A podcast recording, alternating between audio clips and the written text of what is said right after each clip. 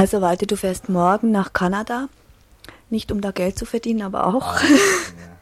Und du bist am Sendestart in Freiburg nicht dabei. Du hast aber jahrelang schon für Radio Wert Fessenheim und auch für Radio Dreieckland Sendungen gemacht. Und ich möchte dich eigentlich so als erstes fragen, warum du für dieses Radio Sendungen gemacht hast, so mit welchem, mit welchen Bedürfnissen? Also, das hat zwei Gründe. Das eine, ich habe ja davor jahrelang gearbeitet im Südwestfunk, Sendungen da gemacht. Und äh, kenne von daher die ganzen ähm, Überwachungsstrukturen ziemlich genau, die Art und Weise, wie man sich selber zensiert, wie man, weil das ein Geldjob ist, auch ähm, nicht ständig den Konflikt riskiert.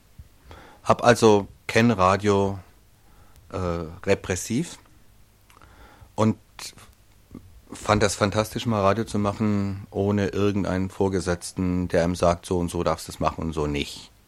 Dieses Wort geht, das geht nicht. Klassen zum Beispiel. Schichten darfst du sagen, aber Klassen nicht. Erinnere ich mich noch. Gut, das ist das eine.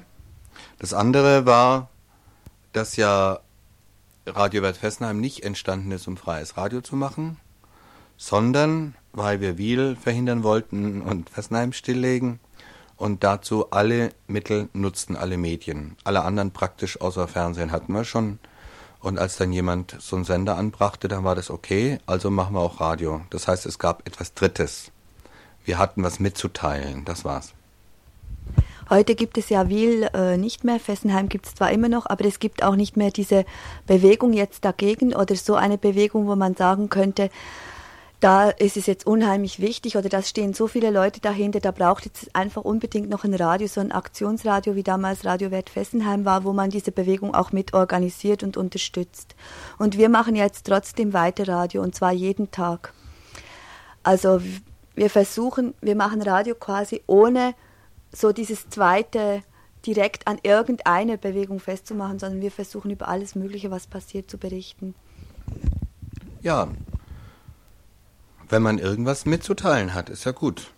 Also es gibt ja Leute, die nehmen immer das Telefon, wenn sie was mitzuteilen haben, dann hat man immer nur einen Adressaten. Und Radio ist halt viele, und zwar solche, die man zum großen Teil überhaupt nicht kennt. Bei Radio Dreikland ist es zwar nicht ganz so, da kennt man die meisten, aber die Möglichkeit von Radio besteht, dass man etwas mitteilt an viele Leute, die man nicht kennt. Und da ist die Frage, gibt es was mitzuteilen oder nicht? Und ich denke, es gibt immer was mitzuteilen, oder? Das müssen ja nicht so die die heroischen Klöpse sein, wie Wiel oder so. Wir haben ja auch diese Fragen betreffend ziemlich harte Kritiker in Freiburg insbesondere. Also die Stadtzeitung hat sich da besonders hervorgetan. Sie hat uns vorgeworfen, erstens mal das, dass wir nicht ein Radio der Bewegung wären. Und zwar einerseits, äh, weil zu wenig Leute aus der Bewegung bei uns mitmachen, andererseits, weil es die Bewegung ja eigentlich so gar nicht gibt. Und dann das, der zweite Vorwurf war, dass wir dieses, diesem Medium überhaupt nicht gerecht werden, dass wir zu wenig professionell arbeiten. Hm?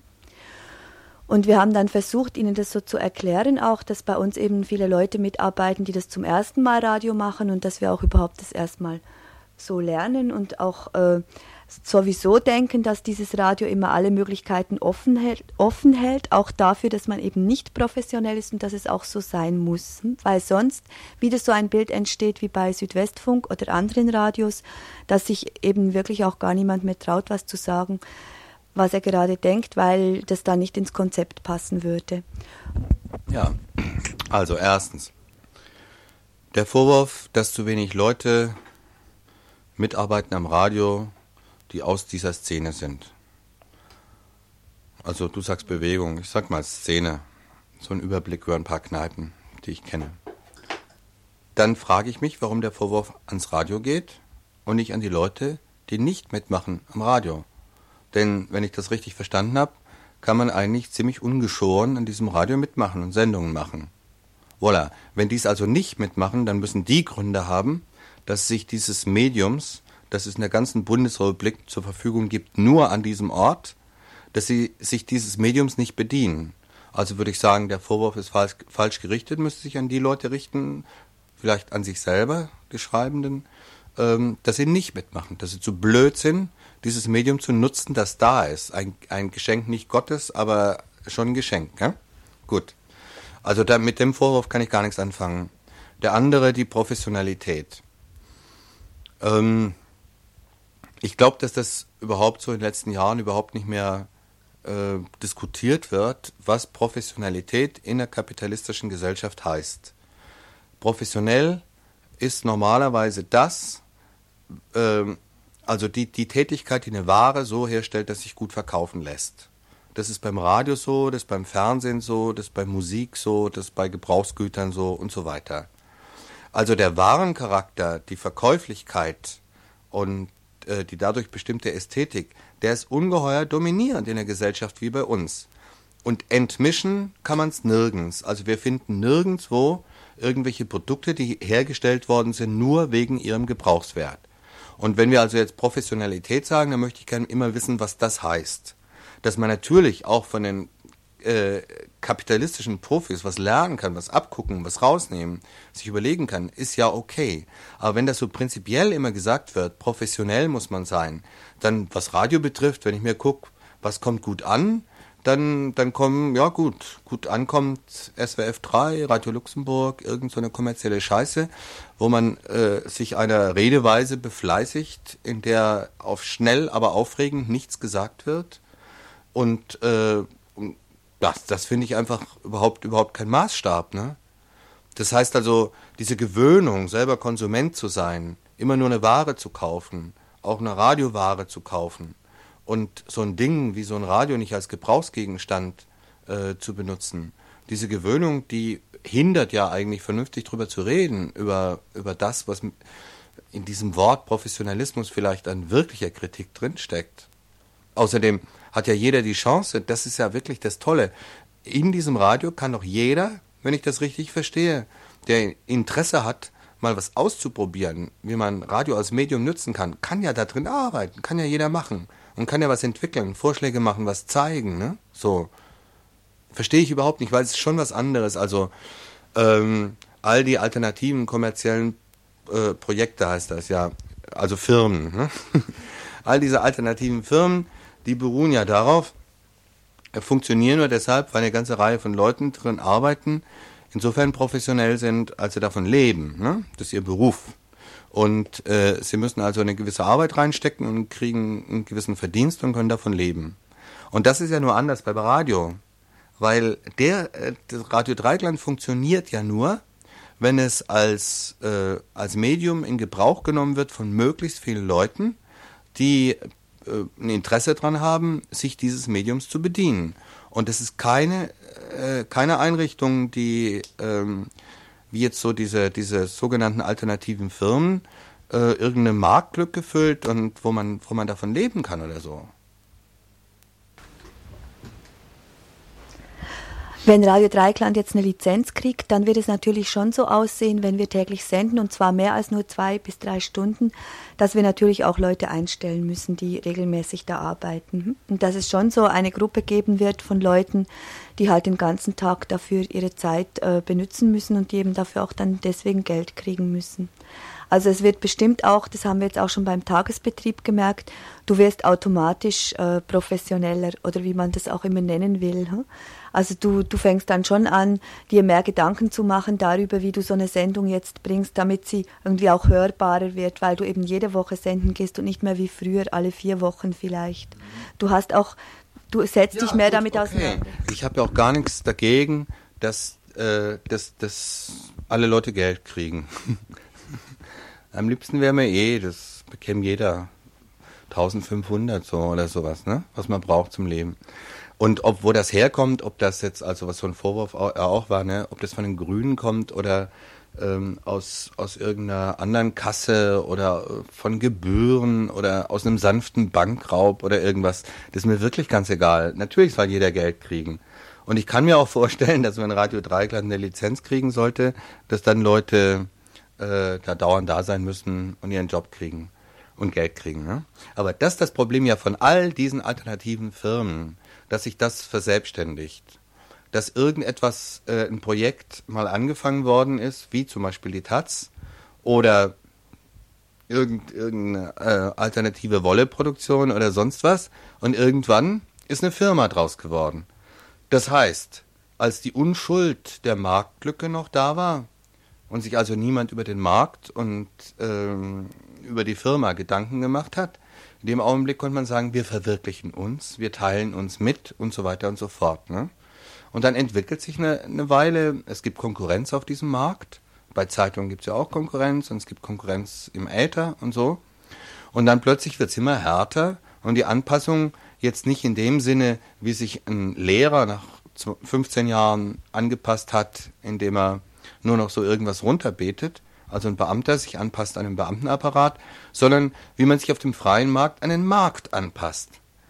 Also diese Veränderungen sind doch ungeheuer wichtig. Und wenn dann am Anfang irgendwann mal Kapitalismuskritik stand und hinterher nur noch steht, ähm, wie können wir in diesem Kapitalismus möglichst gut unseren Schnitt machen und, und, und gut leben und Geld verdienen und sowas, dann sind es ist für mich überhaupt kein Widerspruch mehr zu dem herrschenden System, dann ist es eine totale Anpassung, dann sind es Newcomer-Firmen und, und, und sonst gar nichts. Und natürlich hat der Kapitalismus seine Erneuerungen, seine neuen Ideen, seine neuen Moden immer von Leuten aus der Subkultur gekriegt. Ne?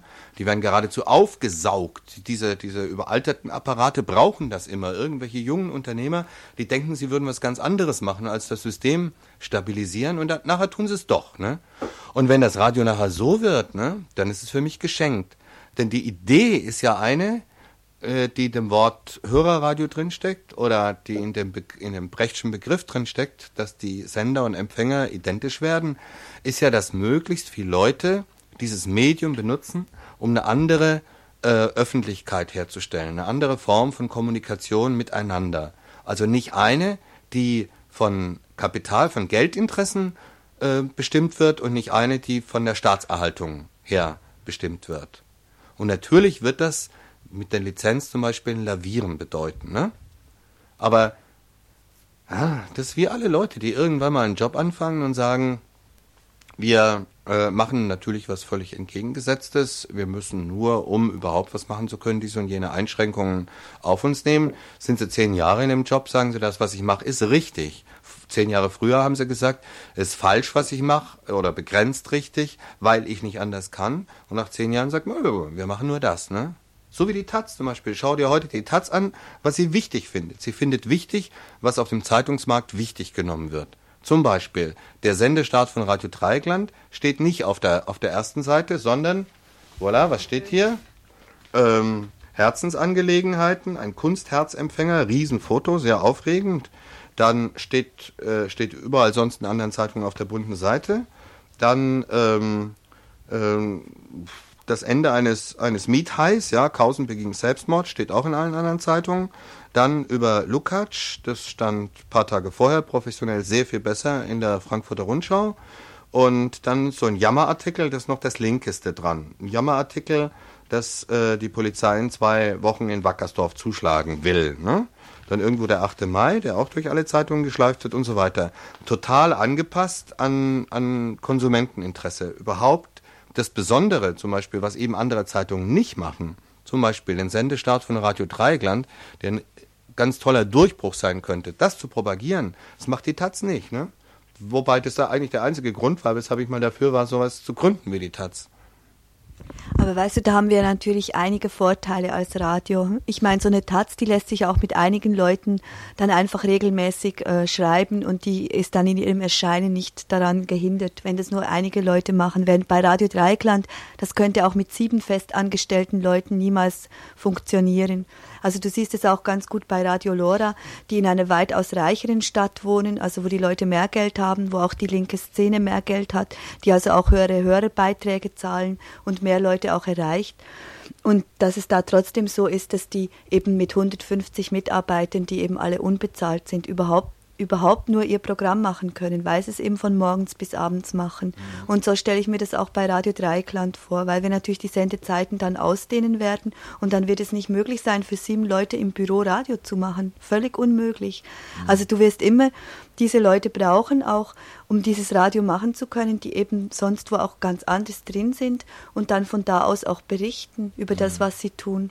Mhm. Und das ist so eine Chance, dass sich das nicht verselbstständigt. Ein Radio kannst du ja nicht einfach so machen sonst. Mhm. Naja, aber dann, ich meine, Grundvoraussetzungen dazu, dass da in der Richtung was draus wird, müsste ja sein, dass diese Scene sich mal wieder was denkt. Dass sich also nicht durch eine Farbe definiert. Frühling, Chlorophyll, Grün, so irgendwas, also eine Reklamefarbe, also. Oder durch so, äh, durch so ein, so ein Modewort, das nur Mode, alternativ, ich bin eine Alternative zu dem, was da ist. Inhaltlich ist völlig egal, einfach eine Alternative, ne? So, das sind ja im Augenblick so die Begriffe, die im Schwange sind. Also, wenn's diese Scene sich auch mal inhaltlich definiert, dass sie sagt zum Beispiel, was sie gegnen und warum gegen das kapitalistische System, in dem wir leben, was sie, was sie, was sie hat und was sie gern möchte und da auch mal wieder über Strategien debattiert und überhaupt was will, was anderes, ne? Dann kann auch das Radio was anderes werden. Und wenn es nur ein, ein, irgendwie so ein schickimicki moderner äh, äh, Newcomer-Sender wird, dann liegt es halt daran, dass dieses Seed auch nichts anderes ist. Ein Problem bei Radio Dreikland ist ja auch, dass wir, weißt du, wenn du in diesem Keller sitzt in Colmar, du machst eine Sendung, das Telefon klingelt äh, selten, vielleicht zweimal pro Sendung, seit wir täglich senden, früher fast überhaupt nie. Und du hast einfach kein Gefühl dafür, wer dir jetzt zuhört. Und du machst aber dieses Radio jetzt nicht nur, weil du gerne Radio machst. Sicher, also das ist sicher auch ein Punkt um so wegen diesem Medium und was du damit alles für Möglichkeiten hast und weil es einfach Spaß macht, so ob das nun recherchieren ist oder mit Leuten zu reden ist, egal welche, welcher Aspekt davon. Aber ein Aspekt ist natürlich auch wichtig, das ist so, dass, dass diejenigen, die Radio machen, ja auch politisch was erreichen wollen. Mhm. Und das ist da, wo ich merke, wo ich so am verletzlichsten bin, hm? also so von der Kritik her, wo wenn man mir dann sagt, dieses Radio, das hört ja eh niemand, warum machst du das denn überhaupt? Du machst zu viel und dann hört überhaupt niemand zu. Wo ich immer denke, das ist immer so, also wo ich mich jetzt immer so damit tröste, dass ich schon so viel gemacht habe, wo irgendwie niemand zugehört hat oder wo niemand gelesen hat oder wo es dann niemand begriffen hat, aber dass es trotzdem immer irgendwo was gab, was sich dann, was sich dann geändert hat. Irgendwas ganz Kleines, was ich so im, in dem Moment gar nicht so abschätzen konnte. Oder wo ich jetzt beim Radio immer denke, gut, jetzt hören uns vielleicht nicht so viele, wie ich das gerne möchte, wenn ich mir schon so viel Mühe gebe für eine Sendung. Aber es hören uns einige und vielleicht hören uns dann später mehr, wenn wir den ganzen Tag senden. Oder vielleicht hören uns in zwei Jahren mehr. Aber wenn wir jetzt nicht senden, dann gibt es einfach das Radio plötzlich überhaupt nicht mehr und also auch gar nicht diese Möglichkeit. Mhm. Aber es kann irgendwie, also es, es kann wohl so nicht unbedingt jetzt dieses, äh, wer hört uns und sind das nun viele oder wenige, das kann irgendwie nicht der Wert sein, nachdem ich das bemesse, ob ich nun ja, sende oder nicht. Vor allem, ich denke, das ist gar nicht das Problem des Radios. Ne? Im Radio fällt da nur etwas auf, was das Problem der Scene ist. Äh, die Scene kann natürlich bequem in ihren Kneipen und Wohngemeinschaften unter sich im Ghetto leben und leidet nicht besonders drunter. Hm? In dem Augenblick, wo dann alles, was die Scene beschäftigt, im Radio kommt und man erwartet den großen Nachhall in der Öffentlichkeit und er kommt nicht, dann fällt das Problem auf, das nicht das Problem des Radios ist, sondern das Problem der Scene. Ja? Mhm. Das heißt, hier wird äh, eine Ghetto-Politik gemacht und infolgedessen gibt es nur ein Ghetto-Radio. Wenn du es auflösen willst vom Radio her und sagen, also gut, die Scene ist im Ghetto, aber das Radio soll die Massen erreichen, dann kannst du es natürlich machen, wie das üblich ist, indem du äh, Konsumgüter verkaufst. Also ich höre dann manchmal so in der Stunde zwischen 4 und 5, ähm, also zwischen 16 und 17 Uhr, so die Musiksendungen und die, ähm, die, die Disc-Jockeys dazwischen, die reden halt genauso wie ein Plattenverkäufer. Also jemand, der irgendwie einem eine brandheiße Scheibe einredet und so, das ist genau das, was SWF 3 macht oder so, ne? Das ist eine kommerzielle Angelegenheit. Da würde ich an der Stelle äh, von diesem Disc-Jockey dann Geld verlangen, von den jeweiligen Plattenverlagen oder GEMA-Gelder oder irgendwas. Also wenn man schon sich verkauft, dann muss man sich auch dran bereichern dürfen. Bueno, du kannst natürlich, indem du mehr Konsumgüter verkaufst, kannst du äh, mehr Zuhörer kriegen, wenn das dein Interesse ist. Aber wenn dein Interesse ein anderes ist, nämlich mehr Leute zu erreichen für Drittes, für Ideen, Vorschläge, die du im Kopf hast, die du gerne verbreiten möchtest, dann kannst du nicht am Radio anfangen. Da muss man gucken, ja, was sind hier politische Vorschläge, die irgendwie über dieses Ghetto der Scene rausgehen? Dann ist es eben kein Radioproblem, sondern das politische Problem der Scene überhaupt. Mhm. Also wir haben jetzt so darüber geredet, der Hörer hört Radio und er wird aufgeklärt und dadurch bewusst oder auch nicht, oder er hört eben überhaupt nicht Radio, also so diesen Weg. Jetzt gibt es ja auch noch den anderen Weg, dass du als Radiomacher mit dem Mikro in der Hand zu irgendwem hingehst und dass du ihn dadurch, dass du eine Sendung machst über seine Probleme, wie zum Beispiel wir mal eine Sendung gemacht haben über die ähm, Greta Fabrik, damals als sie nicht mehr äh, mit dem Kaufen das nicht mehr machen wollten mit der Stadt und dieses Flugblatt erstellt hatten, wo sie uns nachher gesagt haben, aufgrund dieser Sendung, die wir machen wollten, haben sie ihre Vorstellungen konkretisiert, weil ihnen aufgefallen ist beim Interview, dass sie das gar nicht äh, bisher richtig so sich ausgedacht hatten im Detail, um was es eigentlich geht. Also, dass du auch eine andere Wirkung hast, dass du einfach, indem du mit dem Mikro jemanden zwingen kannst, jetzt genau zu sagen auch, was er will, dass er selber dann auch irgendwie weiterdenkt oder vielleicht auch so, dass du Leute, die sich ähm, ja, streiten, einfach dann auch wirklich dazu zwingst, dass sie sich miteinander auseinandersetzen. Ja. Also jeder, der so ein Mikro in der Hand hat oder eine Sendung vorbereitet, hat sehr viel mehr in der Hand. Also deshalb fände ich es auch toll, wenn möglichst viele Leute sich ein bisschen üben, mit dem Mikro in der Hand zu arbeiten. Irgendwo hinzugehen, ähm, Diskussionen anzuzetteln, Meinungen abzuholen und so weiter. Ein technisches Problem kann es eigentlich in unserer Gesellschaft heute gar nicht sein, weil ungeheuer viele Leute von Kind auf mit diesen äh, Medien umgehen, das Material da haben, Kassettenrekorder, Mikrofone und so weiter. Das ist also nicht mehr so wie früher, dass das irgendwie was äh, Besonderes ist. Ne? Also daran kann es nicht liegen.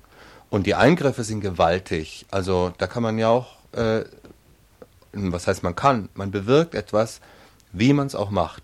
Wenn du Leute ins Studio holst, um eine Studiodiskussion ganz frei zu halten, dann ist sie vielleicht viel unfreier und unwahrer, als wenn du jetzt zu allen fünf nach Hause gehst, mit denen diskutierst und sie mal frei von der Leber wegreden. Ich habe das sehr oft erlebt, dass also, äh, wenn man mit dem Mikrofon irgendwo nach Hause geht äh, zu jemand und dass, dass die dann Klartext reden und in dem Augenblick, wo sie dann noch so alternativen Ort eines Radiostudios geführt werden, sich gegenüber sitzen, höflich äh, begrüßen und so, dass dann plötzlich äh, nichts mehr läuft, nichts passiert, weil die, die, die Streitkultur bei uns so schlecht ist, dass man also nicht so viel Lust hat, sich zu streiten und gleichzeitig ohne sich zu ermorden. Ne? So. Mhm. Und da alle immer die Befürchtung haben, dass sie anderen ermorden werden, wenn sie streiten, wird also nicht mehr gestritten und dann am Stammtisch geschimpft. Ne? Das ist diese spießige Form von Auseinandersetzung, die auch in der Linken dauernd läuft. Und deshalb hat der, der mit dem Mikrofon da arbeitet, eben ungeheure Möglichkeiten. Der oder die. Hm. Und deshalb fände ich das natürlich toll, wenn, wenn außer den, den Leuten, die sagen wir mal, damit ein Apparat aufrechterhalten wird von Radio Dreigland, bezahlt werden, dass möglichst viele Leute einfach diese Kommunikationskultur um ihrer selbst willen lernen und weil sie vielleicht auch bestimmte Interessen haben, dass sie irgend, irgendein Ziel verfolgen, etwas propagieren wollen, etwas bekannt machen und ein bestimmtes Licht auf etwas werfen. Ne? Also du hörst ja nun jeden Tag fast Radio Dreigland oder zumindest öfters. Jetzt sag mal, wenn du dich, du ärgerst dich ja dann sicher auch ab und zu, weil es gibt ja auch wirklich ganz klar miserable Sendungen, weiß ich auch von meinen. Und was, wie ist es dann für dich? Ist es dann so ein, dass du dich ärgerst, dass es dieses Radio überhaupt gibt? Oder wie ärgerst du dich? Also das möchte ich mal genau wissen. Regst du dich dann einfach auf über den, der die Sendung macht, über den Inhalt? Oder äh, regst du dich dann auf, dass du dann sagst, also diese, diese Sendung war jetzt mal wieder ganz typisch für dieses Radio? Also zuerst rege ich mich auf über das, was gesagt wird und nicht über die, die das gesagt haben, weil ich die ja meistens gar nicht kenne. Und ich ja auch weiß, wie oft ich irgendeinen Quatsch rede, ne? Und deshalb möchte ich nicht, dass jemand annimmt, ich wäre nur ein Quatschkopf. Ne? Also ich rede mich über etwas auf, was gesagt wurde und denke, ähm, ich, ich meine da was anderes. Und dann ist mein Reflex eigentlich schon inzwischen zum Telefon zu greifen. Dass sich aber eingebürgert hat, dass nur die näheren Verwandten von Radio Dreieckland telefonieren. ähm, äh, lasse ich es jetzt öfter, ne?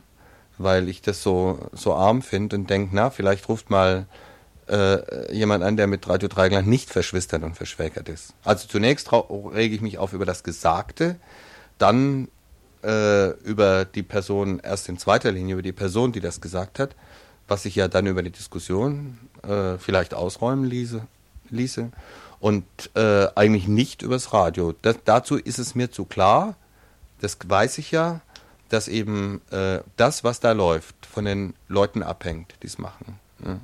Also ich weiß ja auch immer, wenn ich jetzt gewollt hätte, zu diesem Thema eine Sendung zu machen, hätte ich es ja auch machen können. Und das liegt ja nicht am Radio, dass ich es nicht gemacht habe, sondern an mir. Also, und ich, ich, ich fände es ganz toll, wenn dieser Reflex, den, sagen wir mal, jetzt die nähere Verwandtschaft ums Radio rum hat, anzurufen äh, bei Radio Dreigland, wenn einem was nicht passt. Äh, wenn der Reflex populär würde. Das wäre toll. Hm. Aber ist es nicht so, dass du so ein Radio sowieso nur machen kannst oder dass es vielleicht auch also nicht unbedingt jeden, also nicht vielleicht nicht erstrebenswert, aber zumindest nicht der Hauptpunkt ist, dass du solche Sendungen einfach total ausschließen musst, solche miserablen Sendungen. Ist es nicht so, weißt du, wenn man überhaupt so ein Radio machen will, dass es ganz klar ist, dass es miserable Sendungen gibt, weil es einfach gar nicht anders möglich ist? Ich weiß nicht, von wem der feine Spruch stammt, wahrscheinlich von Herrn Brecht wieder. Ähm, der heißt, wer ähm, einen Volltreffer landen will, zu dem Sinn nach, wer einen Volltreffer landen will, muss so weit auf, ausholen, dass er unter Umständen auch voll daneben haut. Also besonders schlechte Sendungen, das ist, ist eine Notwendigkeit, wenn man auch gute machen will. Also ich weiß nicht, ich finde es totalen Quatsch, schlechte Sendungen auszuschließen. Ich finde, das ist ja zum Beispiel, das sind ja so diese repressiven Reaktionen, ähm, äh, Zensurmechanismen plus minus null, zu sagen, also damit ähm, äh, sowas Missratenes, äh, sowas Terroristisches zum Beispiel auch, ne, oder sowas Reaktionäres nicht passiert, muss man das alles vorher filtern, die Leute filtern, die Sprache filtern und so weiter. Und das ist ja das, da braucht man kein freies Radio, das läuft ja dauernd, ne? So, diese Plus-Minus-Null-Geschichten. So normal ist ja auch ganz selten, dass ein Rechtsradikaler im Südwestfunk vorkommt. Ganz selten.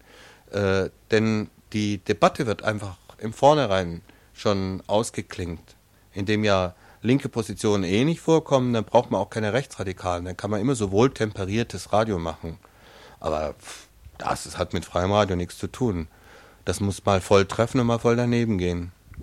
Ja, also mir geht es sogar schon so, habe ich jetzt festgestellt, dass wenn es eine miserable Sendung gibt, dass ich eigentlich auch von miserablen Sendungen auch was lerne. Also schon alleine der Grund, dass ich mich über was aufrege, was da gesagt wird, sagt mir auch wieder was, was eigentlich richtig ist. Hm? Also worüber ich zumindest nachdenken muss, warum denkt er jetzt so und warum stellt er jetzt so eine Frage oder warum antwortet der jetzt so und so. Das ist doch total daneben. Dann überlege ich mir auch was. Das ist ein ganz normaler Lernvorgang dass ein, also wenn ich fünf, einen fünf Minuten Beitrag zum Beispiel Radio Dreigland höre, der mich ungeheuer ärgert, äh, dann, dann suche ich natürlich jemand im Haus, wo ich meinen Ärger loswerden kann. Und dann reden wir vielleicht eine halbe Stunde über eine Sache und entwickeln dabei viel klarere Gedanken, als wir sie vorher hatten. Und der Auslöser war so ein Ärger. Na?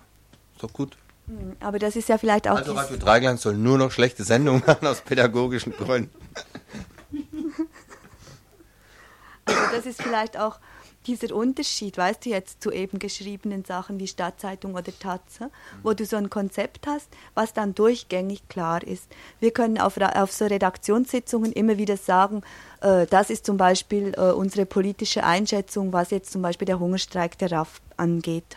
So und so schätzen wir das ein und das finden wir, das ist so ungefähr die Richtung, die auch unsere Sendungen haben müssen.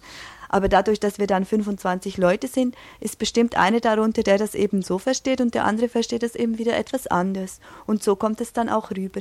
Und also das finde ich eigentlich ganz gut, so für insgesamt, für das Bild auch, für die Auseinandersetzung auch. Nur das Doofe ist halt, dass du davon unheimlich wenig mitkriegst, weil eben dann ruft eben höchstens die Kaiserstühlerin an, die sowieso überhaupt nicht will, dass von der RAF gesprochen wird und halt die anderen nicht.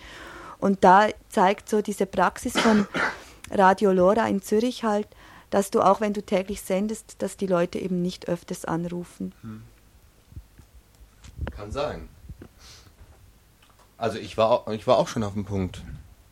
Ich war auch schon auf dem Punkt, wo ich total verzweifelt war und dachte, die, die Leute hier, wir, vielleicht ich auch, ja gut, alle, wir sind so konditioniert, mit dem Radio eindimensional in eine Richtung nur umzugehen, das nur zu hören. Das heißt, die technisch leichte Möglichkeit, selber einzugreifen, versperren wir uns selber. Wir sind so verbaut alle, ne?